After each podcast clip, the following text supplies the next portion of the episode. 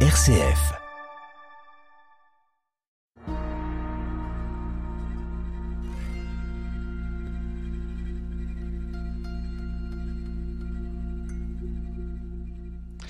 Bonjour et bienvenue dans cette émission dédiée au Père de l'Église. Nous terminons aujourd'hui notre panorama des grands spirituels, des moines évêques de l'Érins avec la figure de Faust, devenu abbé du monastère de l'Érins, puis évêque de Riez, et par la figure de Césaire, évêque d'Arles, auquel plusieurs émissions ont d'ailleurs déjà été consacrées. On va en reparler.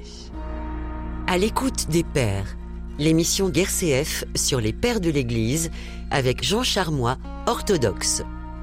Interroge ton Père et il t'instruira, tes anciens et ils te répondront. Livre du Deutéronome, chapitre 32, verset 7. Bonjour Jean. Bonjour Amaury. Alors Faust de Riez, qu'on évoquait en introduction, lui, il n'est pas originaire de la Gaule, mais de Grande-Bretagne. Oui, c'est on dirait un breton, euh, maintenant on dirait un anglais. euh, il fut baptisé et éduqué par euh, Germain d'Auxerre, hein, un grand, un grand, grand spirituel, grand évêque hein, de Gaule, et qui le ramènera, ramena en Gaule, de Bretagne en Gaule, enfin de Grande-Bretagne en Gaule, à son retour de voyage.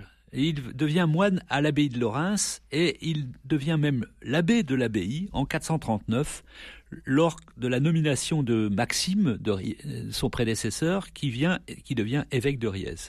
Faust va jouer un rôle très important dans le rayonnement spirituel de l'Érins, euh, et il succède à Maxime, en fait, ensuite, comme évêque de Riez, en 466.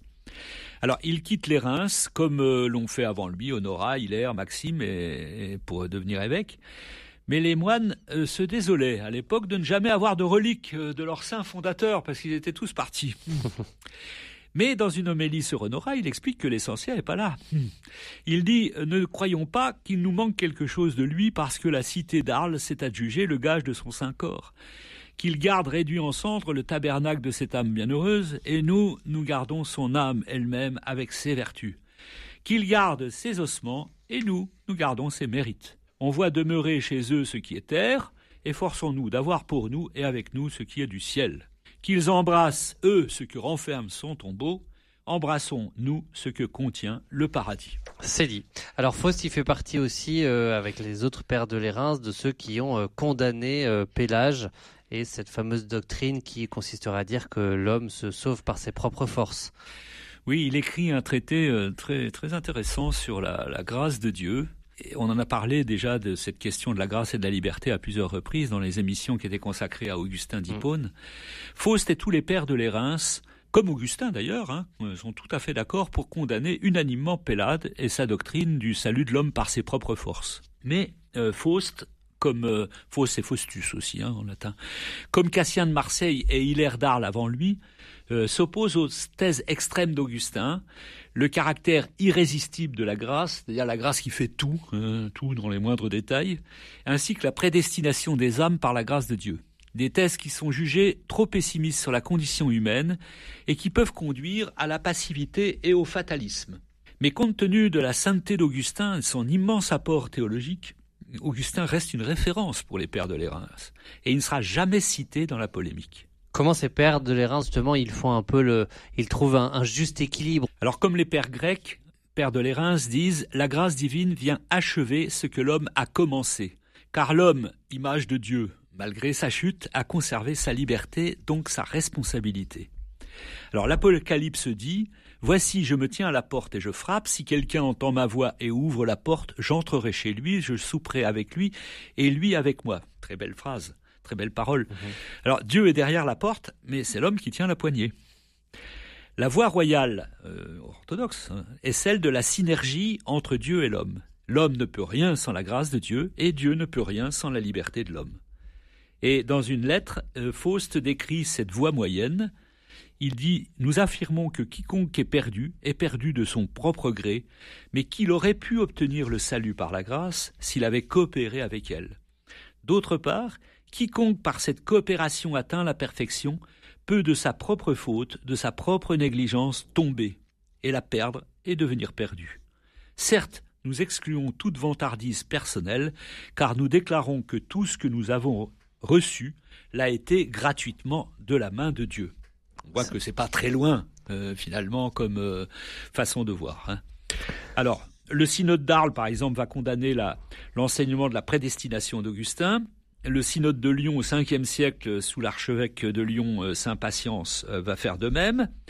Et malgré une condamnation au concile de Range en 529, on va en reparler tout à l'heure, la pensée équilibrée de l'Érins sur la grâce va se répandre dans tout l'Occident. Saint Benoît glorifiait les écrits de Cassien, Grégoire de Tours fait de même, euh, plus tard, au IXe siècle, le synode de Paris va condamner à nouveau la thèse de la grâce irrésistible et réaffirme une doctrine chrétienne de la synergie. Inkmar de Reims, au synode de Mayence en 848, va dire que la doctrine de la double prédestination est repoussée. Mais c'est les théologiens francs de l'époque de Charlemagne qui vont imposer la lecture radicale d'Augustin, à partir de laquelle l'Occident va se malheureusement déchirer sur ce sujet.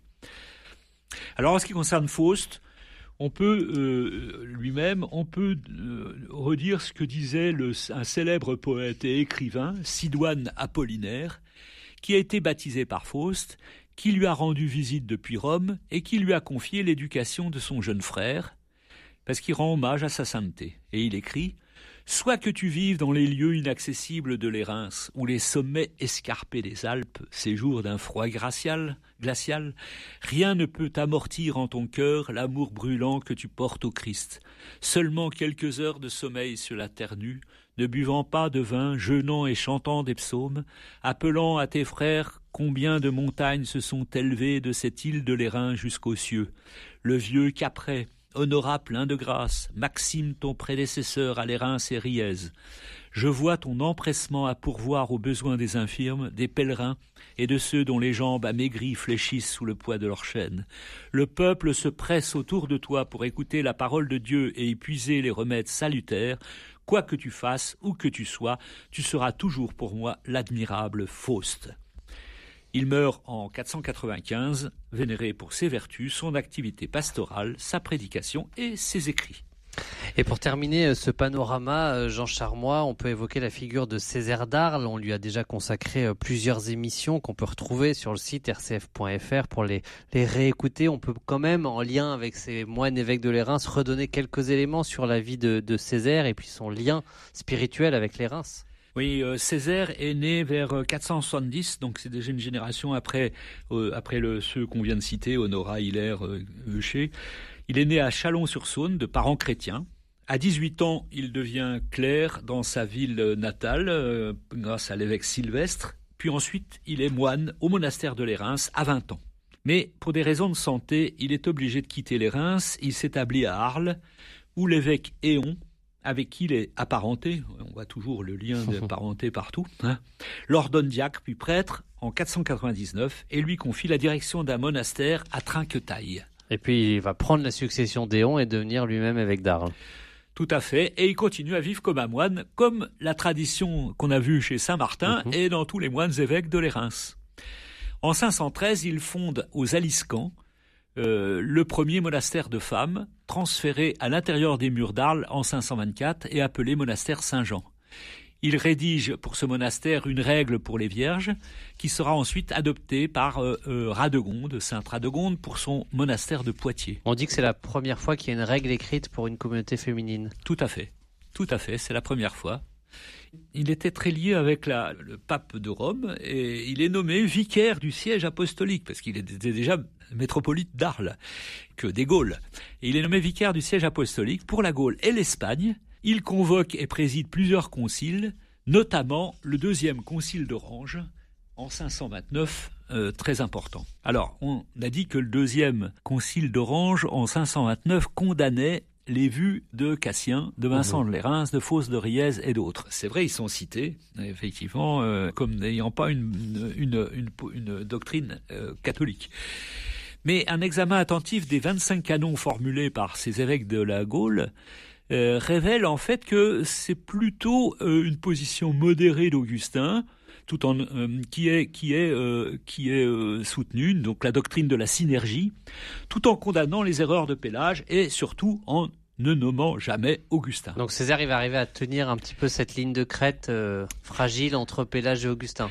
Oui, il va, il, a, il est pressé par les disciples d'Augustin, euh, Prosper d'Aquitaine, etc., qui veulent absolument que euh, Fulgence, Fulgence de, de, Ruspe, qui veulent absolument que casser du du pélage, du, du, semi-pélagien, et il va essayer de trouver un, un bon compromis en fait. Hein. Et il écrit nous croyons aussi, selon la foi catholique, qu'après avoir reçu la grâce par le baptême, tous les baptisés peuvent et doivent accomplir, avec l'aide et la coopération du Christ, mmh. très important, la synergie, tout ce qui concerne le salut de leur âme, s'ils veulent fidèlement y travailler. Non seulement nous ne croyons pas que certains hommes soient prédestinés au mal par la puissance divine, mais s'il était des gens qui veulent croire une telle horreur, nous leur disons avec toute notre réprobation, anathème.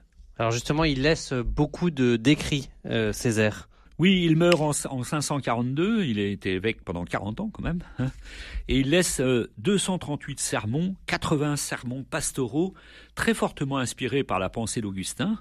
Euh, c'est des sermons qui sont très concrets, qui nous renseignent sur la vie quotidienne des Arlésiens et des Provençaux au début du VIe siècle. Oh.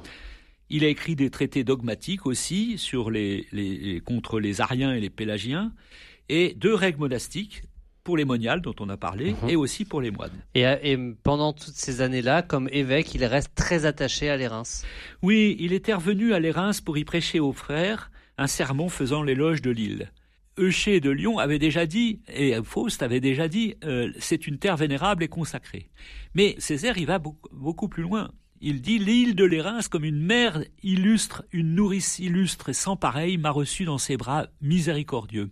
Césaire exalte aussi l'heureux et bienheureux habitat insulaire, l'heureuse et bienheureuse île de l'Érins, qui, bien qu'elle paraisse toute petite et plate, est connue pour envoyer d'innombrables sommets vers le ciel. Eucher avait identifié l'Érins avec le désert biblique. Et César y dit, c'est une île sainte, et il a été nourri dans un saint lieu. L'Érins a bien été l'île sainte et l'île des saints. Et merci de nous l'avoir fait euh, découvrir, Jean Charmois. On se retrouve la semaine prochaine pour poursuivre notre découverte des pères de l'Église.